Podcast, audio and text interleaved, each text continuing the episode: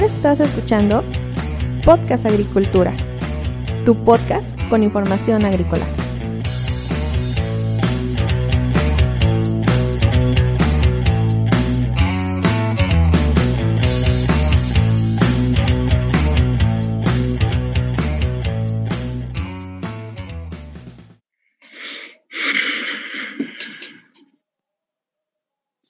Ok, papá, pues entonces vamos a hablar sobre el panorama general y los beneficios de los bosques. Para comenzar a hablar sobre este tema, a manera de introducción, pues qué importancia tienen los bosques en, pues en la conformación de los ecosistemas. Bien, pues vamos a empezar.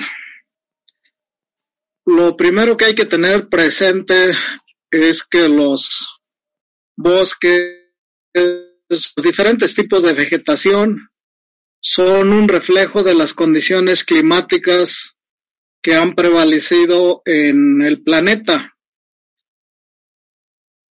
Uno de los elementos que se sabe, que, que se utiliza para saber cómo estuvo el clima en el pasado son precisamente la, los fósiles que se encuentran de los restos vegetales y también de los animales. Y así se sabe que ha habido épocas en que prácticamente todo el planeta o más bien toda la superficie emergida tuvo otras condiciones diferentes a las actuales por la gran cantidad de vegetación que se desarrolló. Entonces podemos decir que los diferentes ecosistemas que existen en la actualidad o tipos de vegetación son el reflejo de las condiciones climáticas prevalecientes en esas regiones donde se encuentran, que estos van a corresponder a los factores y elementos ambientales. Por ejemplo, México más o menos latitudinalmente en lo que se considera todavía el área intertropical, la mitad del país. Pero hay un elemento que modifica, bueno, son varios, pero uno de los que más modifica las condiciones de la vegetación es la altura. Aquí en el eje neovolcánico, más o menos a los 19, 20 grados de latitud, se encuentra Mérida y se encuentra Veracruz, la Ciudad de México, Morelia y terminar por ahí por Manzanillo, más o menos. Si recordamos, tanto en las costas como en, en Veracruz existe un clima tropical y estamos a la misma latitud. ¿Qué es lo que modifica la vegetación? Principalmente, pues es la altura y en segunda instancia la cantidad de humedad que les puede llegar, de tal manera que aunque eh, latitudinalmente nos encontramos en condiciones todavía intertropicales por altura, ya, eh, sobre todo en esta parte de las montañas tenemos vegetación que corresponde a un clima templado.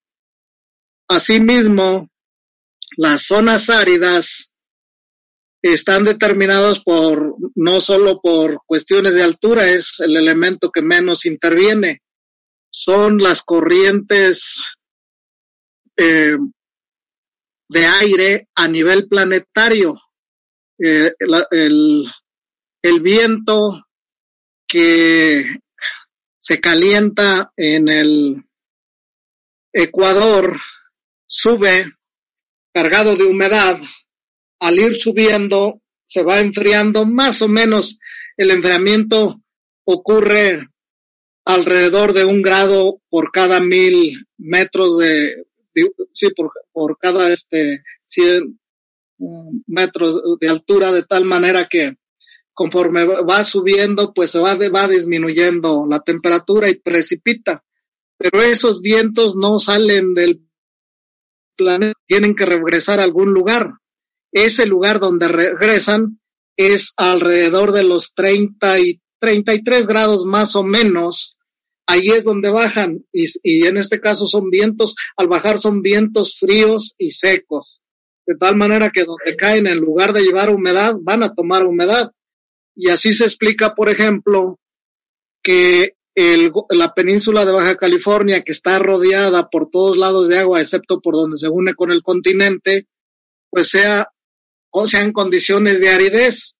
Esta, son los vientos tan secos que están bajando ahí que lo que provocan es absorción de humedad en lugar de llevarla. El otro elemento son las montañas. Las montañas, al chocar los vientos con, con, e, estas barreras, estos se elevan y al elevarse también van dejando la humedad y posteriormente al bajar ah, se calientan y al calentarse van a tener más capacidad de, transportar, contener humedad, pero ahora están bajando en un lugar donde no hay agua para tomarla y entonces pues las van tomando del ambiente. Entonces esos factores son los que determinan, por ejemplo, las zonas áridas y así por el estilo para algunas otras este, cuestiones. De tal manera entonces que la vegetación natural es algo así como las letras de la naturaleza que nos dice qué tipo de clima es y es más o menos como, como se van este, determinando. Pero hay una interacción, por ejemplo, una vez que el viento trae las nubes cargadas de humedad y que éstas precipitan en un área donde hay mucha vegetación, posteriormente esa vegetación va a transpirar grandes cantidades de agua que a su vez se convierten en nubes y con eso va a aumentar la, precipitación de tal manera que en un lugar donde había vegetación y se eliminó esta o se pone otro tipo de vegetación que tiene menor capacidad de transpirar o transpira menor cantidad de humedad, pues lógicamente que si hay una disminución, un efecto en las lluvias. Es más o menos como se da la, la conformación de los ecosistemas, de tal forma entonces que eh, la vegetación que tenemos en México y en el mundo pues corresponde a condiciones de, de temperatura. La temperatura está muy relacionada con, con, la altura, a condiciones de, de, humedad, entre otras cosas. Pero así es como lo podríamos definir. Ok. Si aquí, si, si gustas, ahora pasamos a lo de qué papel han jugado los bosques, eh, la vegetación en el desarrollo de la humanidad. Claro que sí, adelante. Bueno, se dice y la teoría más aceptada es que eh, la humanidad, el hombre y la mujer, Homo sapiens, son o somos descendientes de determinados primates que existieron hace millones de años y que de ahí se vino la evolución. Hay una serie de, de teorías sobre esto, pero te digo, la más aceptada indica que esos primates en determinado momento, posiblemente por algunos cambios eh, climáticos, se vieron en la necesidad de bajar de los árboles, se dice que fueron en la sabana y ya empezaron a, a caminar erguidos, entre otro tipo de cuestiones.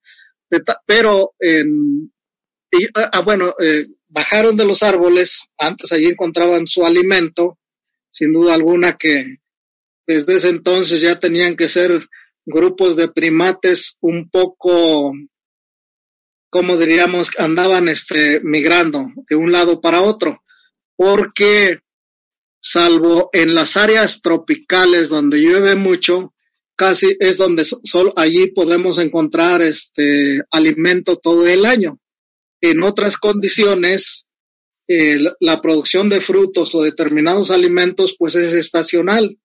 Eso implica entonces que estos primates y posteriormente que evolucionaron a los grupos humanos se tenían que andar moviendo de un lado para otro dependiendo de dónde iban encontrando los productos que se alimentaban o en dado caso los, animal, los animales cuando se convirtieron en este eh, de tal manera entonces que en un primer momento los grupos humanos que se conformaron dependían enteramente de los bosques. En los bosques encontraban, en la vegetación encontraban su sustento, ya sea que fuera como productos vegetales o como eh, eh, productos animales, entre los que los insectos es una parte de esto y bueno, animales un poco mayores para la casa, pero que estos a su vez se vienen alimentando del tipo de vegetación que existe en un lugar determinado. conforme conforme estas este, se van conformando estas sociedades primitivas, lógicamente que al, para que se conformen estas sociedades primitivas es, implica que ya tienen que establecerse en un lugar determinado o que tienen que andar con rebaños de, de animales de tal manera que eso les, les asegure su alimentación. Donde se establecen básicamente va a ser en lugares cercanos a donde hay agua y, y tienen que hacerlo por la necesidad de esperar a que se dieran las cosechas. Pero en esta, eh, eh, en, en estos primeros grupos humanos, podríamos decir que todos estaban dedicados a la búsqueda o a la recolección o, al, o en su momento a la producción de alimentos. Pero una vez que se va dando la, la estabilidad o la, el sedentarismo de estas sociedades primitivas, entonces empieza a dar una serie de divisiones entre eh, divisiones de muchas cuestiones. Empiezan los alfareros, este, los que curten piel y forman eh, herramientas y todo eso, pero una de estas divisiones implica la explotación del hombre por el hombre, esto es, grupos posiblemente más pequeños, no necesariamente sus individuos más débiles, pero grupos más pequeños fueron esclavizados o sometidos por otros grupos y los pusieron a trabajar para ellos, de tal manera que así empieza a darse la división de clases, donde implica que alguien tiene que justificarse ante aquellos que están oprimidos o ante sus mismos este, eh, contemporáneos y empieza a decir que es descendiente de los dioses. En este momento, pues los dioses son el sol, es el viento y ese, o el rayo, ese tipo de cuestiones que sí. sobre todo aquellos elementos que provocaban más terror o este más miedo en la gente se decía pues que eran descendientes de eso y así se va dando la, la división en clases que hasta en la actualidad tenemos para aprovechar el trabajo de los otros. Eso implica entonces que ya hay una producción de alimentos como para, no solo como en el pasado, para mantener al clan, sino para este, poder tener la división y lógicamente con la finalidad pues en el, en el mejor de los casos de defender un territorio, pero en la mayoría de las veces es para apropiarse de otros territorios que permitieran hacer una acumulación. Y lógicamente pues eh, en ese momento estamos hablando de que es, eh, la población mundial es poca y que bueno, todo iba a estar cubierto de, de vegetación, de tal manera que se, se da esta, este desarrollo de las sociedades primitivas y estas van evolucionando, eh, en determinado momento se empiezan a crear las ciudades y pues empiezan ya la ciencia y todo lo que el desarrollo de la sociedad que ahorita tenemos. Okay. Para esto, el crecimiento de la población era muy lento, muy lento porque todavía se dependía en mucho de la naturaleza.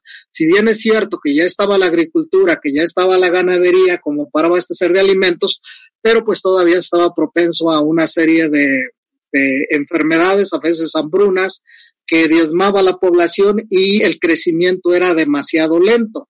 Hay más o menos hasta la revolución industrial, el crecimiento de la población viene siendo lento, porque todavía se dependía de la naturaleza y además no se, no existían las medicinas como un elemento que permitiera sobrevivir. De tal manera que a partir de la revolución industrial se dan varias condiciones para, eh, para que la población aumente.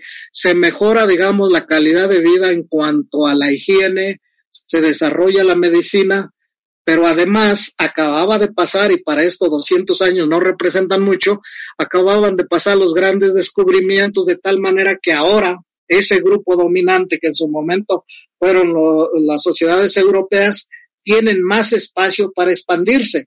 De tal forma entonces eh, y a eso le agregamos que como resultado de la revolución industrial tenemos las máquinas, ya no, ya no se trata de herramientas manuales o de tracción animal, sino que ahora va a ser la mecanización que permite esa producción de alimentos para que se desarrolle, donde empieza a notarse más el efecto de las actividades eh, humana, sobre todo la agricultura y la ganadería, sobre los bosques, porque ese crecimiento o esos espacios para producir más alimento, pues se va dando sobre, sobre las áreas arboladas, se van desmontando las tierras. Y así es como, como llegamos a lo que tenemos en, en la actualidad.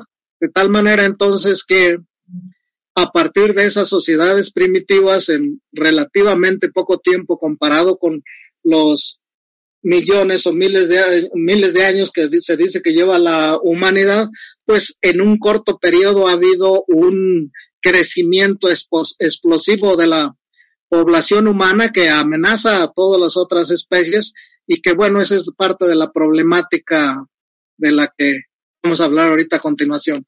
No sé si hasta, hasta aquí se requiere alguna precisión o alguna pregunta que tengas.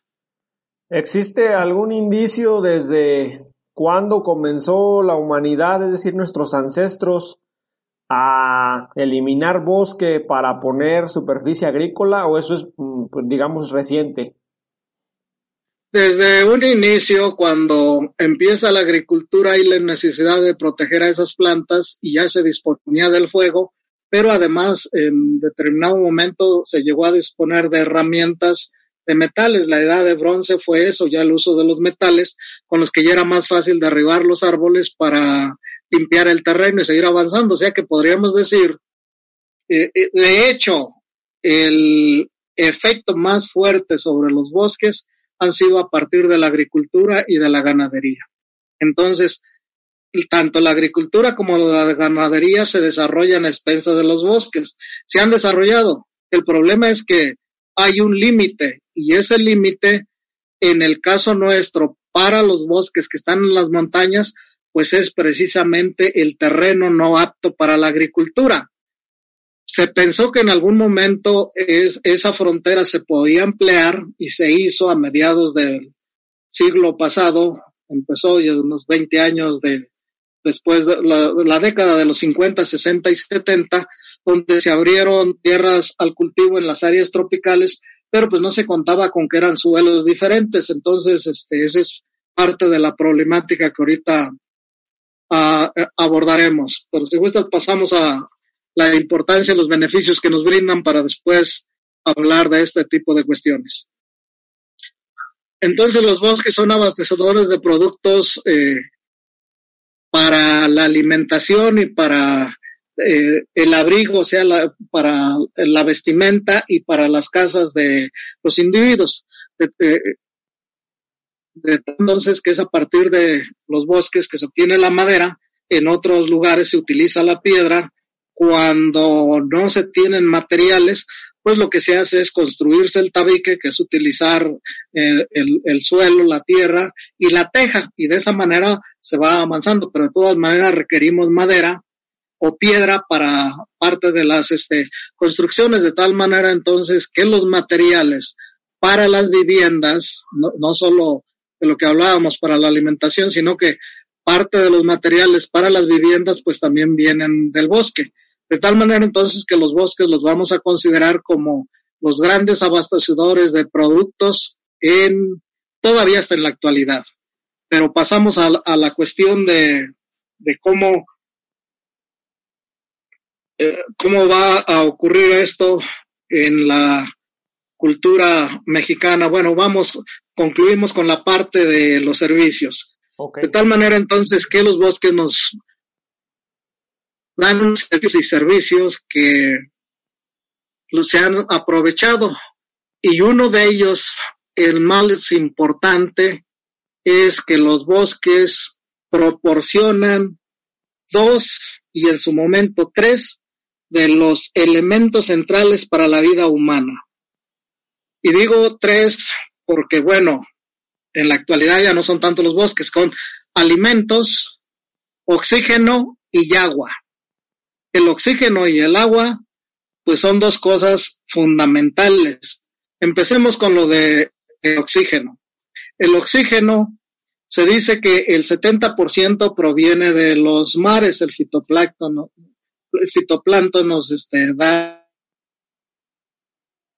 ese oxígeno y el otro que tenemos en la tierra. Sin embargo, pues en la actualidad eh, se sabe que aunque el 70% venga de lejos, para que llegue necesita que soplen los vientos y a veces no soplan, de tal manera que para algunas ciudades, como principalmente la del Valle de México, que está en una especie de cuenca cerrada, una especie de olla, pues los bosques que están alrededor tienen mucha importancia para proveer el oxígeno. Y un organismo, o al menos un humano, pues difícilmente sobrevive cinco minutos sin oxígeno, para que veamos la importancia que puede tener esto. El otro elemento es que en algunas partes, sobre todo en las partes más elevadas, el agua de la que se dispone es la que se infiltra en la época de lluvias, no la que escurre. Y eso es una de las cosas que tiene que tenerse bien presente. Tenemos una determinada cantidad de agua que nos llega a través de las nubes, esta precipita y bueno, sigue varios caminos, pero dos de los principales es lo que escurre. Y cuando lo que escurre es más cantidad que lo otro, lo que se infiltra, tenemos problemas. Debemos revertir las cosas de tal manera que de lo que precipite la mayor cantidad lo infiltremos, porque no lo, o lo otro sería embalsarlo para que no se regrese. Entonces el agua tiene una especie de afinidad con el mar, sale de allá pero quiere regresar rápido. Y eh, entonces cuando hacemos una, un, eh, un, de terreno, pues estamos propiciando que se regrese. Tenemos que hacer labores de terreno de tal manera que el agua caiga y allí mismo se infiltre. Entonces, esos son dos de los aspectos este, centrales que se deben tener presente para lo que hablaremos más adelante. De tal manera entonces que de los beneficios que nos presenta la vegetación está la captación, purificación, purificación de mantos acuíferos. El agua cada vez eh, cobra más importancia y a través de la vegetación es como la podemos tener este eh, que se infiltre. Eh, sobre todo los bosques cuando tú has andado por un bosque has sentido como una especie de esponja mullida, pues esa acumulación de materia orgánica, hojas, ramas y todo eh, material que ahí está cayendo, pues es lo que hace las veces de una especie de esponja, de tal manera que capta muy bien el agua. Cuando no tenemos eso, pues el agua escurre. La captura de carbono y la producción de oxígeno. En la actualidad, uno de las situaciones de lo que se ha desbalanceado dice que tenemos atmósfera, de tal manera que entonces, como parte de la fotosíntesis, el CO2 es tomado por las plantas, el carbono es almacenado en los tallos, la madera en una buena cantidad es carbono y allí la, la, molécula de CO2 la disocian y nuevamente eh, el oxígeno queda libre, de tal manera que pues allí tenemos el oxígeno. La limpieza eh, eh, del aire y captura de diversos contaminantes. El aire cuando pasa a través de las ramas, sobre todo que va con polvo, con algunos contaminantes, pues ahí se van este, quedando, de tal manera que cada vez se entiende más la necesidad de, incluso en las áreas de cultivo, poner barreras, para, sobre todo cuando hay vientos, para minorar la velocidad del viento y para irlo limpiando. Y bueno, lo que ya hablábamos que interviene también en la, en la regulación del, de alguna manera del clima, sobre todo al este, evaporar agua hacia el ambiente, que ya señalábamos. Pero además, México es uno de los países considerado como megadiverso, está más o menos entre los primeros once. Y se dice que a nivel este, del planeta, pues en, en nuestro país tenemos muchas de las plantas y animales que existen a nivel mundial, por eso se le considera megadiverso. Andamos en alrededor de un 10% de los animales y los vegetales que existen a nivel mundial. Para un país como México de 200 millones de kilómetros cuadrados, que no recuerdo ahorita cuándo representa, pero a nivel planetario es muy poquito lo que representa, pues sí tenemos una importante cantidad de organismos que son eh, de origen de acá, muchos de ellos endémicos. Entonces, es otra de las funciones de la vegetación, protección a la, a la biodiversidad, los ecosistemas, la,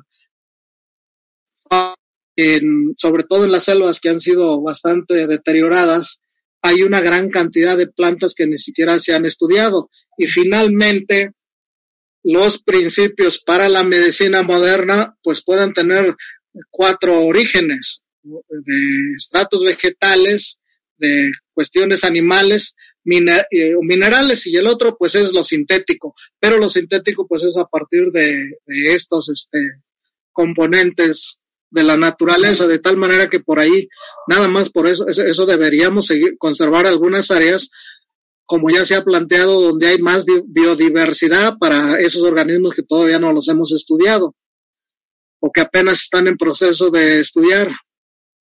Pero además, la vegetación nos ayuda a que los suelos eh, no se deterioren, incluso ayuda a formar los suelos, ayuda en la protección y, este, formación de suelos. La otra situación es la cuestión de el paisaje, importancia por una vida en, en, grandes concentraciones en áreas urbanas, de tal manera que, y además con el conocimiento que, o las herramientas que ahora se disponen de conocer cómo es el bosque, pues los niños de la ciudad pues quieren ir un ratito por ahí a, conocer esas, esas bellezas de tal manera que esa formación de paisajes para la recreación pues es importante. Y bueno, eh, ayuda a mitigar los efectos del cambio climático. Se dice que una de las formas de ir disminuyendo la cantidad de CO2 pues es estableciendo plantaciones o desarrollando los bosques de tal manera que ahí se quede capturado el, el carbono para disminuirlo brinda refugio, protección y alimento a la fauna silvestre, es parte de lo que decíamos hace ratito. Amortigua el impacto de los fenómenos naturales como ciclones, huracanes, sobre todo los manglares. Sirven muchísimo para proteger las costas. Algunas playas, algunas costas que no están protegidas con manglares, los huracanes se las llevan, se llevan todo. Y bueno, son una primera barrera. Pero cualquier tipo de vegetación ayuda a minimizar los efectos de los ciclones y los huracanes, ya sea porque el viento fuerte va disminuyendo su velocidad al atravesar a través de, de los cuerpos vegetales, o sea, los, los árboles, los troncos, o eh, la protección al suelo con ese entramado que forman las raíces. Eh, sirve para el control de avenidas y deslaves, contribuye a bellezas escénicas, ya lo decíamos. Y bueno, son dentro de los principales, digamos, beneficios que nos brindan. Tenemos productos. Hay todos estos casi nos los brindan gratis, ¿eh?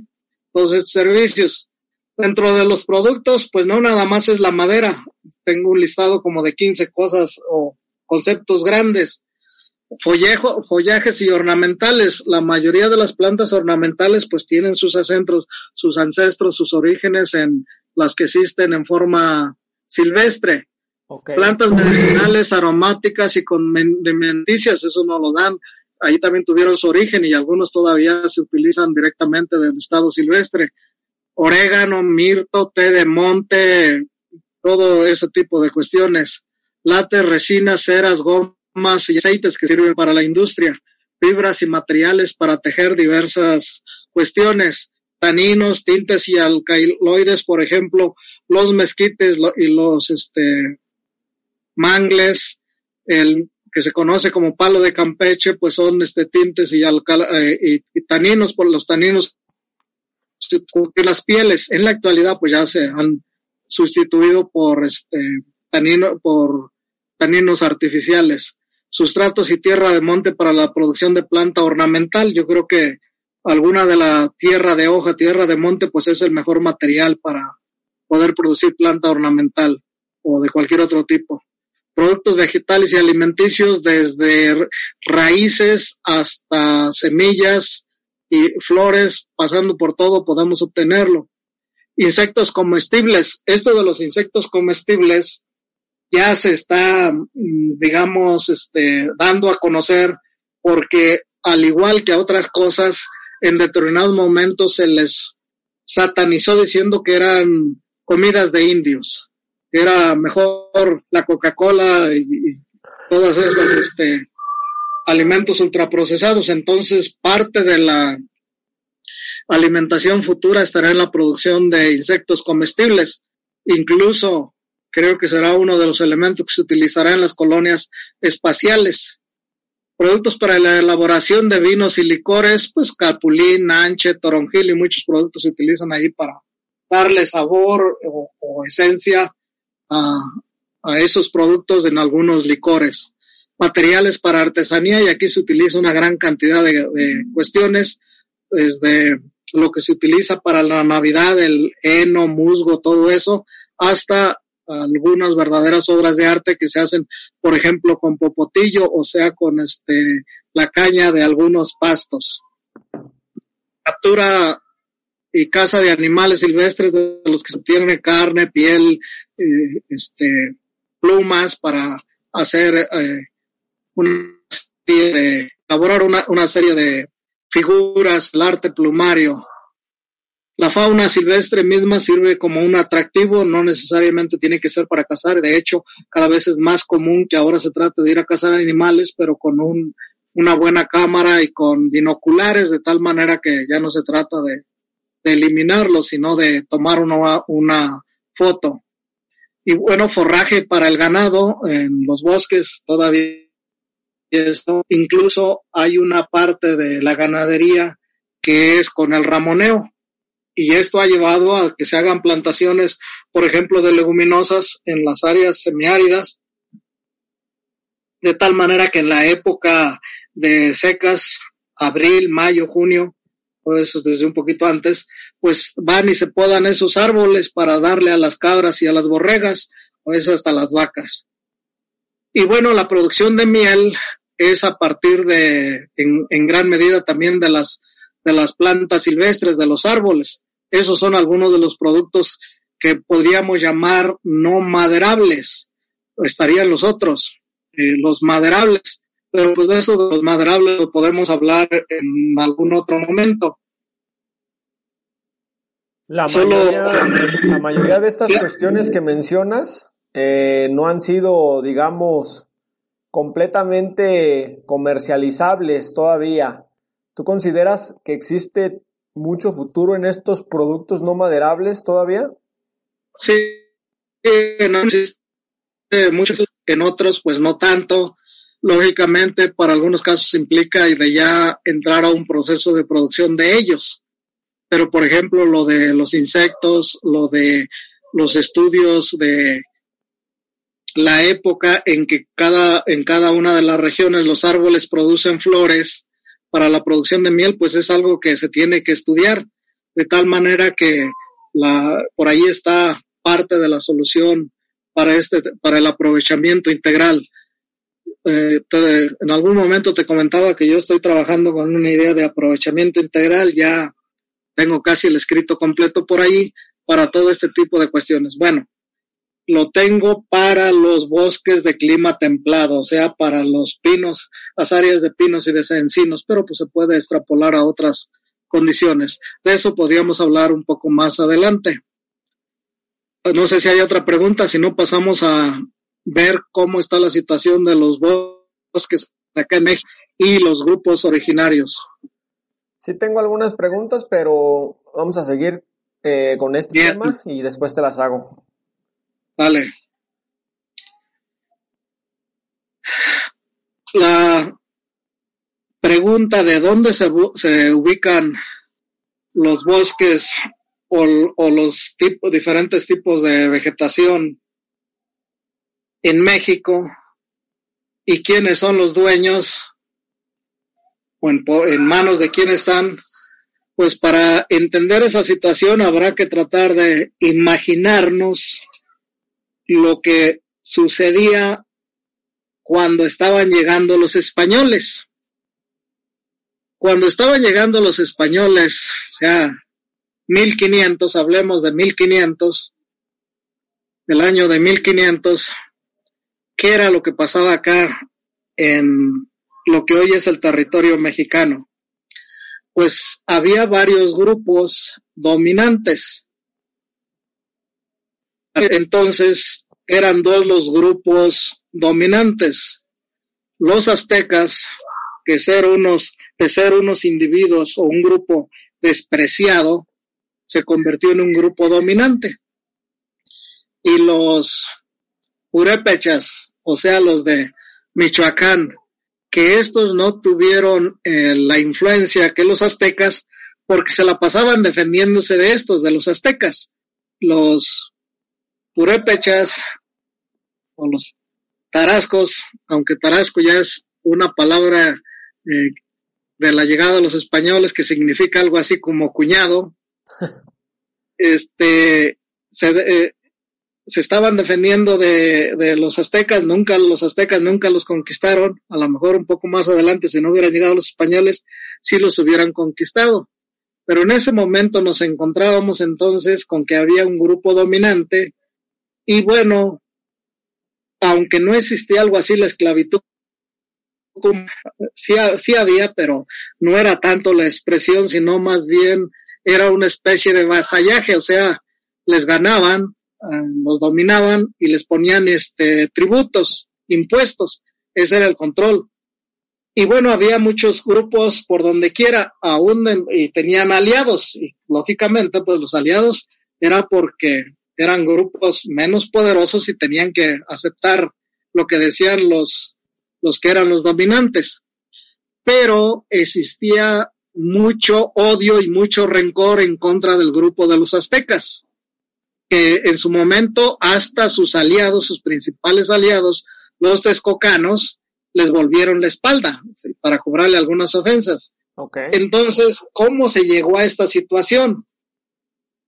En un momento determinado se habla de que llegaron siete, siete tribus, yo creo que fueron más, pero eran determinados grupos que en determinado momento eran como clanes, luego fueron creciendo, digamos que tenían una forma de ver el mundo, unos determinados dioses, y entonces iban buscando terrenos donde asentarse, porque estamos hablando de que ya se conocía la agricultura y para poder desarrollar la agricultura pues se requería de determinadas este, condiciones.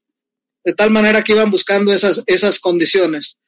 Y estas condiciones para desarrollar la agricultura, en ese momento con el poco desarrollo en cuanto a conocimientos y herramientas que se tenía para practicarla, pues las condiciones se daban en lo que ahora se habla de Mesoamérica, o sea, América del Medio, y la parte donde las condiciones son más drásticas, en las zonas áridas y semiáridas, donde las lluvias no son tan constantes o no eran tan constantes como acá, entonces donde se desarrollan por miles de años estas civilizaciones, y lógicamente, pues a través de la guerra también tener el vasallaje pero como siempre hay gente, hay grupos de gentes que no se quieren someter a los dominantes.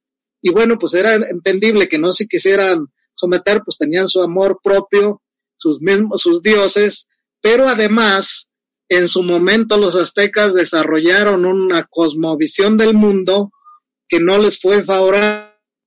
El mundo era que tenían que sacrificar a determinados número de individuos a sus dioses el sol y decían que para que éste pudiera salir y le ganara la oscuridad y todo lo demás.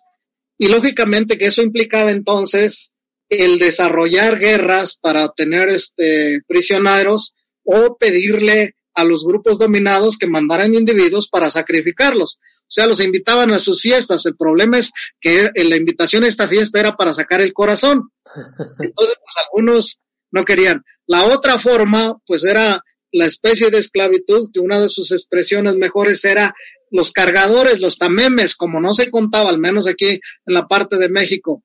Para Sudamérica se supone que existió la llama, pero acá no se tenía animales de, de carga como si se tuvieron en Europa, pues los, eh, los elementos de carga eran esos individuos que eran los cargadores o los tamemes, que en determinado momento, en algunas ocasiones, algunos de ellos evolucionaban así como para, pero de todas maneras, pues llevaban a sus esclavos cargando grandes caravanas de mercancías. Se dice que desde aquí, desde la parte central del Valle de México, se mandaban caravanas con mercancía, obsidiana y otras cosas que existían por aquí, hasta Honduras, hasta Panamá, hasta por aquellos lugares. De tal manera que yo creo que ida y vuelta pues era todo el año y, utilizaban a, a, la gente. Entonces, esas, esas dos situaciones. Por el otro lado, dentro de esta misma religión implicaba sacrificar doncellas también a sus dioses. y para esto, bueno, pues se tenía una concepto de belleza relativamente similar al que van a traer los españoles, o sea que aquellas mujeres que eran más bonitas eran las más apropiadas para sacrificarla. Bueno, y, y aquí a los diferentes grupos humanos mesoamericanos, pues fue una especie de sangría del gen de la belleza, que todavía no nos podemos recuperar del todo, porque dicen que es este recesivo, no dominante. De tal manera entonces que este, pues esa era otra de las cuestiones. Ya me imagino a un jefe por ahí que tuviera una hija muy bella y que le echaran el ojo para sacrificarla, pues como que no le iba a parecer.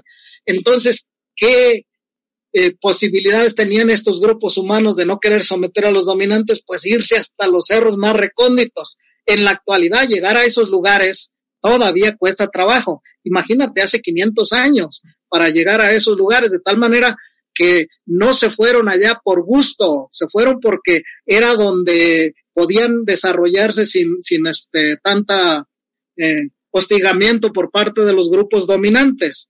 De tal manera entonces que cuando llegan los españoles va a haber grupos allá que, que nunca se enfrentaron con los españoles, solo en determinado momento supieron que ya estaban dominados y pues no les quedó de otra más que decir, bueno, pues ya los principales ya cayeron, nosotros no, no nos queda otra. De tal manera entonces que a la llegada ya muchos de los bosques y parte de las selvas ya eh, eran habitados, ya estaban eh, en posesión de determinados grupos.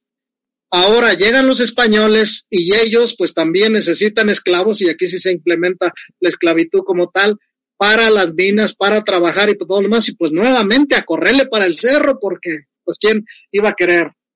En algunos casos se dice que en, en el proceso de evangelización a algún cura loco por ahí se le ocurrió que para que no se le confundiera a los que ya estaban catequizados había que ponerles una cruz en la frente y pues a correr porque quién quiere una, una caricia de ese tipo, de tal manera que todo se explica por qué esos grupos se fueron hacia esas áreas. Pero de alguna manera ya llevaban también la cultura de la agricultura. Entonces, pues es una agricultura de subsistencia que tienen que hacer en esos lugares para poder este, desarrollarse. Lógicamente también van a vivir de colección de productos del bosque. Entonces, cuando llegan los españoles y algunos de estos grupos eh, en forma pacífica van y, y, se ponen, digamos, a las órdenes, pues bueno, ya no había necesidad de conquistarlos, pero ellos empiezan a exigir que se les dé una garantía. En muchas ocasiones estos grupos fueron también aliados para las grandes conquistas que posteriormente del centro del país se hicieron para el norte y para otros lugares. Entonces, a cambio de eso, pues solicitaban que se les dieran papeles. De tal manera que ahora nos encontramos algunos de estos grupos que son todavía descendientes de los pueblos originarios que su documento o el documento con el que exigen sus derechos sobre un territorio determinado son cédulas reales emitidas por los reyes de España y entregadas por los virreyes, de tal manera que ahí está el, el, el sello y la firma de, de, esos reyes. Y así nos encontramos en la, en la actualidad, aunque todos los bosques tienen dueño y que puede venir desde ese momento. Sin embargo, toda esta serie de maltrato hacia la gente se va a agravar en todo el periodo colonial. Después viene la independencia, pero no se les hace justicia a estas gentes, siguen todavía con, eh, con problemas. Estalla la revolución como una necesidad de los campesinos de tener tierra, de poseer su tierra para desarrollar la agricultura y darle de comer a su familia. Y bueno, pues algunos de estos grupos o sus hijos, siempre haya aguerridos, pues también se lanzaron a agarrar las armas y a pelear contra el gobierno establecido, de tal manera que cuando empieza el reparto de tierras, pues muchos de esos títulos se les reconocieron y entonces se van a desarrollar dos tipos de propiedad que pues son casi únicos en, en el mundo. Bueno, tienen sus variantes, pero no, no tan fuerte. Eh, por un lado, la propiedad comunal de que más de 500 años tenían la tierra en conjunto y a lo que se le llama comunidades agrarias y los ejidos. Los ejidos, pues es tierra eh, de que les habían quitado algunas de las haciendas de, la época que, que va a concluir con el porfiriato. Entonces nos vamos a encontrar con que en la actualidad todos los bosques, las selvas y las zonas áridas tienen dueño y esos dueños van a, van a ser cuatro tipos de propiedad, los dos que ya hablábamos, ejidal y comunal, más la pequeña propiedad, que en teoría dice que en el caso de los bosques no debieran ser más de 800 hectáreas. Y la otra sería la propiedad eh, federal. Por propiedad federal eh, o, del, o del gobierno del estado, pues vamos a entender todo aquello que terrenos que están a nombre del gobierno, áreas naturales protegidas donde está el palacio municipal de un municipio, las escuelas, que no todas las escuelas que son públicas. Esa es la propiedad federal, entonces se dice que, eh, que la mayor, eh, las, áreas, eh, las áreas por donde pasan los arroyos o los ríos, pues es propiedad federal, los caminos, las carreteras. Entonces, parte de, de, eso, muy poco, como alrededor del 5%, estaría en propiedad este, federal. Alrededor de un 15% de los bosques en, pequeña propiedad, algunos dicen que es más, y alrededor del 60% en propiedad comunal, a la que en su conjunto se le llama propiedad social. ¿Hasta aquí alguna pregunta? Ok, este, pues entonces tú comentas que todos los bosques tienen dueño y esos dueños eh, pueden disponer como quieran de esos bosques?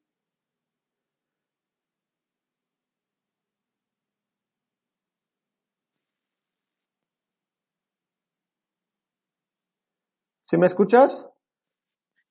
Sí, sí, te escuché. Sí, todos los bosques tienen dueño. Entonces, aquí es donde la sociedad debe entender que esos bosques tienen dueño porque hay varias ideas equivocadas. La primera de ellas es que los árboles no hay que tirarlos. Y es una idea equivocada. Tú viste, por ejemplo, lo que pasó con el árbol de tu abuelita. Llegó un momento en que se murió. Sí los árboles de la calzada de Chapingo llegó un momento en que también se murieron, se secaron, se empiezan a en un peligro esos árboles que se secan. Entonces es una idea equivocada y e incorrecta porque si les prohibimos a esos grupos sociales que tienen los bosques de que no los toquen, ¿de qué van a vivir? Sí. Esa es la, esa es la primera cuestión, porque son sus recursos y por lo tanto deben vivir de ello. De tal manera entonces, a los bosques se les considera también, a pesar de que están en, en cualquier tipo de la propiedad de los que hablábamos, como bienes nacionales o digamos que, que dan un servicio a todo el mundo independientemente de donde se encuentre. Y en la actualidad nos encontramos entonces con que egos, vacas, puercos o sembrar maíz, cualquier cultivo lícito, a nadie le tiene que pedir permiso. Si a un aguacatero quiere cambiar sus terrenos donde produce maíz aguacate, a nadie le pide permiso. Sí. En cambio, cuando se trata del aprovechamiento del bosque, sí se tiene que pedir permiso. Una comunidad que tenga su bosque, por ejemplo, San Juan Nuevo, allí en Michoacán, ellos tienen que pedir permiso para aprovechar su bosque, precisamente por esta situación de que aunque es de ellos legalmente, eh, también los bosques brindan un servicio a la sociedad. Por lo tanto, se debe pedir este permiso. Y esto nos lleva a dónde se localizan. Entonces, en la actualidad, los diferentes tipos de vegetación podríamos agruparlo en tres grandes categorías. Vegetación tropical, que se va a localizar en las costas, en el sureste, en general por abajo de los 1500 metros. Más o menos los 1500 metros, más o menos por allí es donde termina el área tropical y donde empieza el área templada.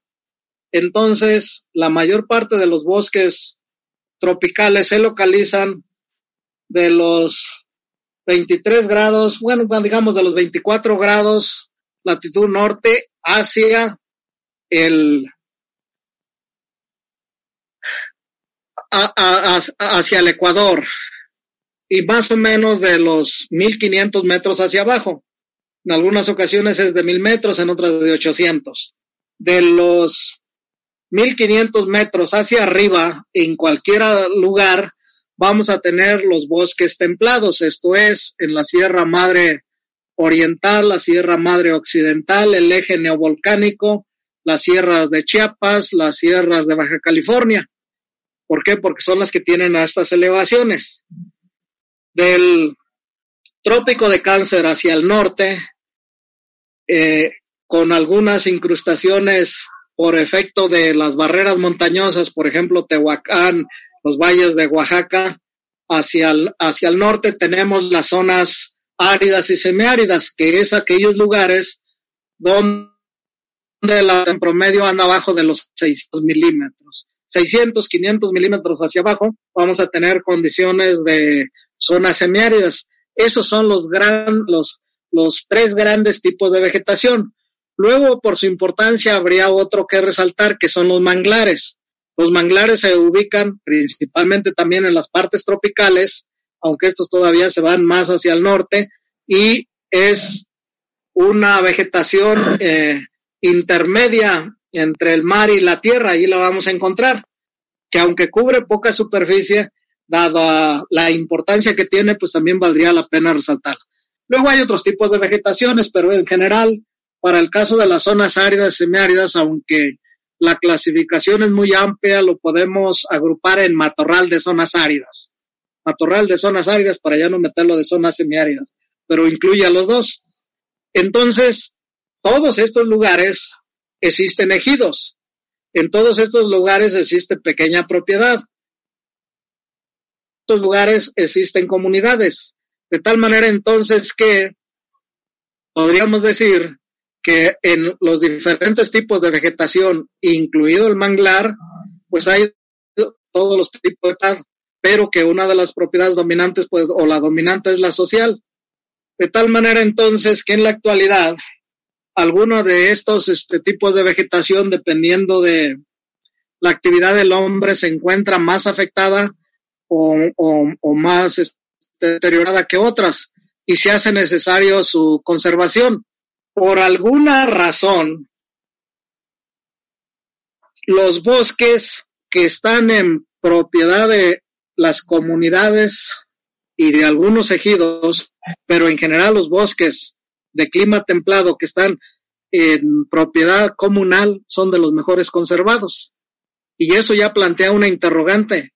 Ya sabemos que llevan cientos de años. Podemos tomar como referencia cuando llegaron los españoles, 500 años, 600 años, ellos están en posesión de esos recursos naturales, empezando por los forestales, y son de los mejores conservados. ¿Dónde está el mayor deterioro? Pues en las partes planas, en las partes bajas, donde a través de la agricultura y la ganadería se desmontaron tanto los bosques como las selvas para hacer agricultura y para hacer ganadería. Entonces tenemos un dato interesante. El mayor deterioro es donde se han desarrollado las actividades productivas para alimentar a la humanidad. El menor deterioro es donde están esos grupos, posiblemente también sea un menor deterioro porque son, eh, son poblaciones relativamente pequeñas, pero eso nos lleva a que tienen una experiencia de 500 años de saber conservar sus bosques. Eso también es válido para algunas selvas, aunque pues en las selvas, por desgracia, aún aquellas que, que pertenecían o que pertenecen a los grupos sociales, pues también las han destruido en aras de meter determinados cultivos. Esto es, cambiamos en las selvas en los bosques también, pero en las selvas es el mejor ejemplo. Una gran diversidad que solo en árboles se dice que había o hay todavía relictos de selvas que por hectárea tienen 100 especies diferentes de árboles. A plantas podemos encontrar algunas áreas donde serían 10 mil, mil especies por, este, por hectárea, o sea, una gran diversidad para eliminarse, para meter uno o dos este, especies, según te guste, maíz, frijol o alguna otra cosa por allí, pues es un crimen en contra de la humanidad, pero bueno, también está, es una situación motivada por una cultura agrícola, de tal manera entonces que en la actualidad todavía tenemos una cultura dominante que es la cultura agrícola y que para muchos de estos lugares pues a lo mejor venían y observaban la, eh, cómo practicaban la agricultura los de abajo, o sea, aquí en, el, en las orillas del lago de Texcoco, desde lejos para ver cómo practicaban la agricultura, porque si los veían, pues los iban a esclavizar, pero a lo mejor no tuvieron chance de ir a ver las terrazas, de tal manera que en muchos lugares todavía sigue siendo una agricultura sin conservación de los suelos, entonces eso es parte de lo que hay que, de, en lo que hay que entrarle, porque bueno, hay que entender que cuando se siembra maíz, pues a la vuelta de tres, cuatro meses ya podemos tener elotes para comer, mientras que la madera, pues sabemos que no la podemos digerir. Los productos de recolección, pues no siempre los vamos a tener presentes y en la cantidad suficiente como para alimentarnos.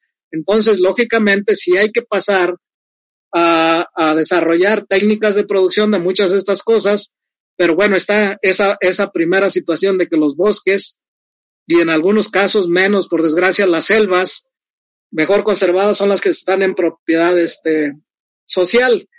Las zonas áridas son las condiciones más drásticas y no es tan sencillo porque la agricultura ya casi son puras pérdidas, sobre todo la agricultura campesina. Esto es de cinco años, solo uno o dos le, sacas por ahí, los otros este, pierdes y en alguno pues a lo mejor sales tablas, de tal manera que bueno, esa es otra situación un poco diferente y es allí donde tenemos que desarrollar eh, tecnologías y sistemas de producción adaptados a cada una de estas condiciones, porque a veces los programas de gobierno quieren meter lo mismo donde quiera y pues no, lo primero hay que tener presente es, son las condiciones ambientales y climáticas. Por condiciones ambientales pues me refiero también a las sociales y además al relieve del terreno eh, y todo ese tipo de cuestiones. De tal manera entonces, que en México podríamos este, decir que nos hemos enfrentado a una cultura agrícola a desarrollar en terrenos forestales. Si quisiéramos poner algunas fechas, pues se dice que la agricultura en México lleva alrededor de diez mil años, pongámosle los diez mil años, algunos dicen que siete, algunos otros por ahí dicen que no, que ya hay vestigios de hace quince mil años, bien, pongámosle diez mil años. Okay. Diez mil años desarrollar la agricultura en diferentes modalidades.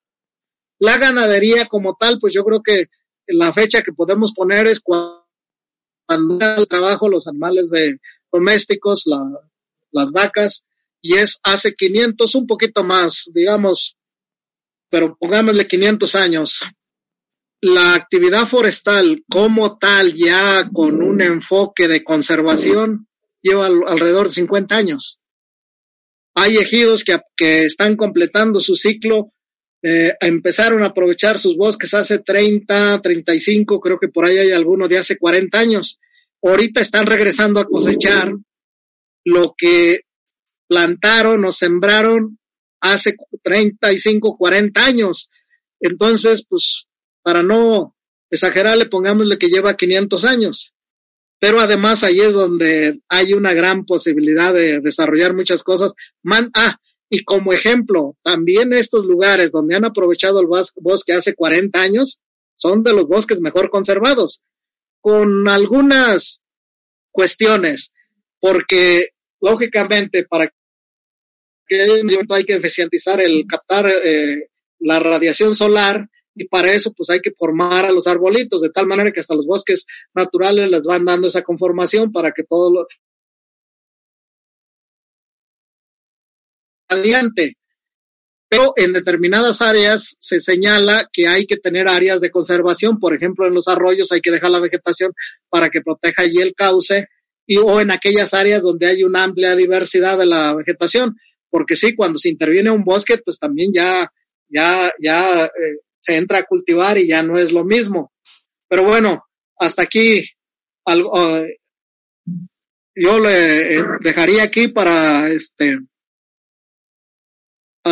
recibir las preguntas o escuchar las preguntas que tengas y para poder este concluir sobre esta actividad. Muy bien, pues para ir concluyendo, tengo una pregunta eh, básica. Las actividades de reforestación, ¿qué deben de incluir para hacerse de la mejor manera? Ya comentaste que a lo mejor reforestar una sola especie y en donde sea no es lo más adecuado. Sin embargo, yo también he visto reforestaciones a muy alta densidad, donde después los árboles están muy delgados y no quieren cortar ninguno, como tú mencionas, pues justamente porque ven que cortar árboles es malo, pero siento que se hace falta en algunas zonas. ¿Qué opinas al respecto? Hay dos maneras de hacer la reforestación. La reforestación natural, que implica que a partir de la semilla del bosque se regenere este, y la regeneración inducida, mal llamada por algunos regeneración artificial. Artificial, pues yo lo llevo a plantas de plástico. Entonces, porque es a partir de planta natural y de semilla. Entonces, una reforestación inducida es aquella en la que vamos a sembrar la semilla o lo más común, se produce la planta en el vivero y se lleva. Eso es, eso es este, la reforestación. Ahora, dentro de la reforestación natural hay una cuestión que se llama la regeneración de ecosistemas. Esta regeneración también puede ser natural, un área que la tengas degradada, la cercas para que ya no entre el ganado y el tiempo va a ir haciendo las cosas como allí va a acumularse semillas, se va a ir dando. Y esta es una regenera, una restauración ecológica, una restauración natural. También puede ser una restauración inducida, que es mucho de lo que se está haciendo en las áreas degradadas, donde a través de una serie de obras de conservación de suelos y del agua y de reforestación, eh, acelera el proceso para poder recuperar esos terrenos. El ejemplo que posiblemente tú te acuerdas, pues es el que está aquí arriba en Tequesquinahuac, donde hace unos 30, 40 años era un área bastante degradada, erosionada, y en la actualidad pues ya hay vegetación, ya no tenemos esas condiciones. Entonces, este, hay, hay varias formas de hacer la regeneración y que se recomendaría, pero eso lo podríamos abordar en la siguiente que trataríamos ya propiamente del aprovechamiento sustentable de los bosques. Y yo iría más allá, podemos hacer un aprovechamiento sustentable e integral. Esto es, no, para esas comunidades que ya vive, que viven en esas áreas, pues hay que reconocer que practican la agricultura y que practican la ganadería, entre otras cosas. Esas otras cosas en la actualidad, pues es el ecoturismo y, y, la casa. Y, bueno, todo eso hay que hacerlo en forma ordenada de tal manera que se pueda completar un ciclo. Y la gran ventaja que se tiene en muchos de estos lugares es, es que es gente que en primera instancia ve por su sustento, no por la ganancia, de tal manera que eso, eso es una ventaja para esta nueva forma de ver la agricultura y de ver las actividades humanas, sobre todo por lo de la pandemia. Aunque hay otra parte que implica la producción de alimentos para las ciudades, pero yo creo que aquí hay que dividirlo de varias formas, del tipo de agricultura y de dónde se producen los alimentos. Por el tipo de agricultura que se desarrolla en estos lugares, pues casi en todos es una agricultura y una ganadería campesina. Por el tipo de, de, dónde vienen los alimentos, pues los alimentos van para alimentar a la familia. Eh, esta, este, este concepto del origen de los alimentos, pues no lo estaba tan trabajado, pero más o menos los alimentos que se consumen en general tienen cuatro, tres orígenes grandes. El primero de ellos es la producción para la alimentación, o sea, la unidad de producción agrícola o pecuaria está eh, teniendo productos para la alimentación de esas familias. Y eso ocurre, pues, en alrededor se dice del 70%, a lo mejor es menos el 50% de los productores de México. Lo otro es los alimentos eh, se producen o se van a consumir en mercados. Aquí son los parte de los productos para algunos de estos grupos que tienen un excedente, que los venden, pero aquí es donde fundamentalmente interviene la agricultura desarrollada que produce alimentos en grandes cantidades y que va para las ciudades. Para aquellos que no producen alimento, entonces son para los mercados nacionales. Lo otro es la producción de alimentos para exportación. O sea, en lo que tú andas, las frutillas, las flores, este, el jitomate, las hortalizas, para alimentar al mundo. Y el siguiente, el, el, este, cuarto origen serían aquellos alimentos que nos llegan de fuera, que no se producen acá. Y dentro de eso, pues tenemos a veces algunas frutas exóticas que vienen de otros lugares que acá en México no se producen. O sea, lo que importamos. Bien, si queremos hablar de una autosuficiencia alimentaria o de una soberanía, no debemos meterlo todos en, paquete. Ahorita está la discusión del cuestiones, pero siento que todos lo están metiendo en el mismo paquete y que se ponen a defender eh, los que defienden el glifosato y algunas otras cuestiones, los transgénicos, como si la agricultura de Sinaloa, de Sonora, de eso, o del mismo este, Bajío, fuera la agricultura dominante. Y hay que tener presente que esa es una agricultura empresarial donde se produce para vender, para el comercio, incluso para exportar, pero que no se están produciendo los alimentos que se requieren acá. Que, y eso es parte de, del problema que tenemos acá en los cerros, en los, en los bosques. Entonces, hay comunidades donde ya en forma natural se ha ido dando una especie de agricultura integral, que además tiene la característica de que no es depredadora, sino que es sustentable. Y bueno, hay que, hay que tener presente que en la actualidad ya no hay terrenos planos para seguir expandiendo ese modelo de agricultura. Y tampoco tenemos ya esa necesidad de expandirlo, porque ahora ya podemos tener invernaderos en varios niveles, ya de otra cuestión. Pero aunque eso sea lo ultradesarrollado y lo demás, con ello no vamos a resolver el problema de alimentación de esos grupos humanos que se hablan en alrededor de 25 millones, en su, en su, caso más o menos, porque alrededor de 25 millones sería lo que tendríamos todavía en el campo. Y la mayoría de ellos, pues en estos lugares, o sea, de menos a lo mejor unos 20 millones de mexicanos que viven en esas condiciones. Entonces, tenemos que dividir la agricultura de menos en dos. Esta agricultura que se desarrolla en esos lugares donde fundamentalmente implica producir para alimentar a las familias y la otra agricultura que produce para eh, los que viven en ciudades y para los que, para exportar al mundo. Muy bien, pues con esto creo que cubrimos bien la introducción a la importancia de los bosques. Hasta aquí hay que dejar este episodio. Ya en las siguientes pláticas que tengamos hablamos sobre el aprovechamiento forestal sustentable y sobre la problemática que tienen bosques y selvas mexicanas. ¿Qué te parece?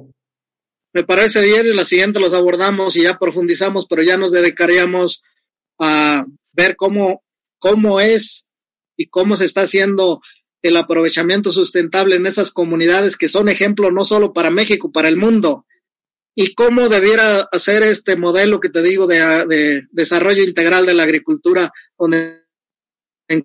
para posteriormente pues hablamos de cuál es la problemática y en alguna medida de cómo se puede ir solucionando esta problemática. Bueno, desde mi punto de vista como profesor de la materia de sistemas de producción forestal a nivel general como introductorio para los muchachos de tercero y propedéutico, que es la idea que en, en el concepto este que te digo de que también la enseñanza es parcializada y que a veces queremos resolver también nada más desde el punto de vista de la profesión que yo tengo. Al menos para eh, la agricultura de este tipo de gente que vive en esas condiciones, pues no debiera ser el enfoque. Posiblemente para la agricultura empresarial pudiera ser que por allí no anduviera tan mal el asunto. Pero bueno, lo hablamos en la siguiente.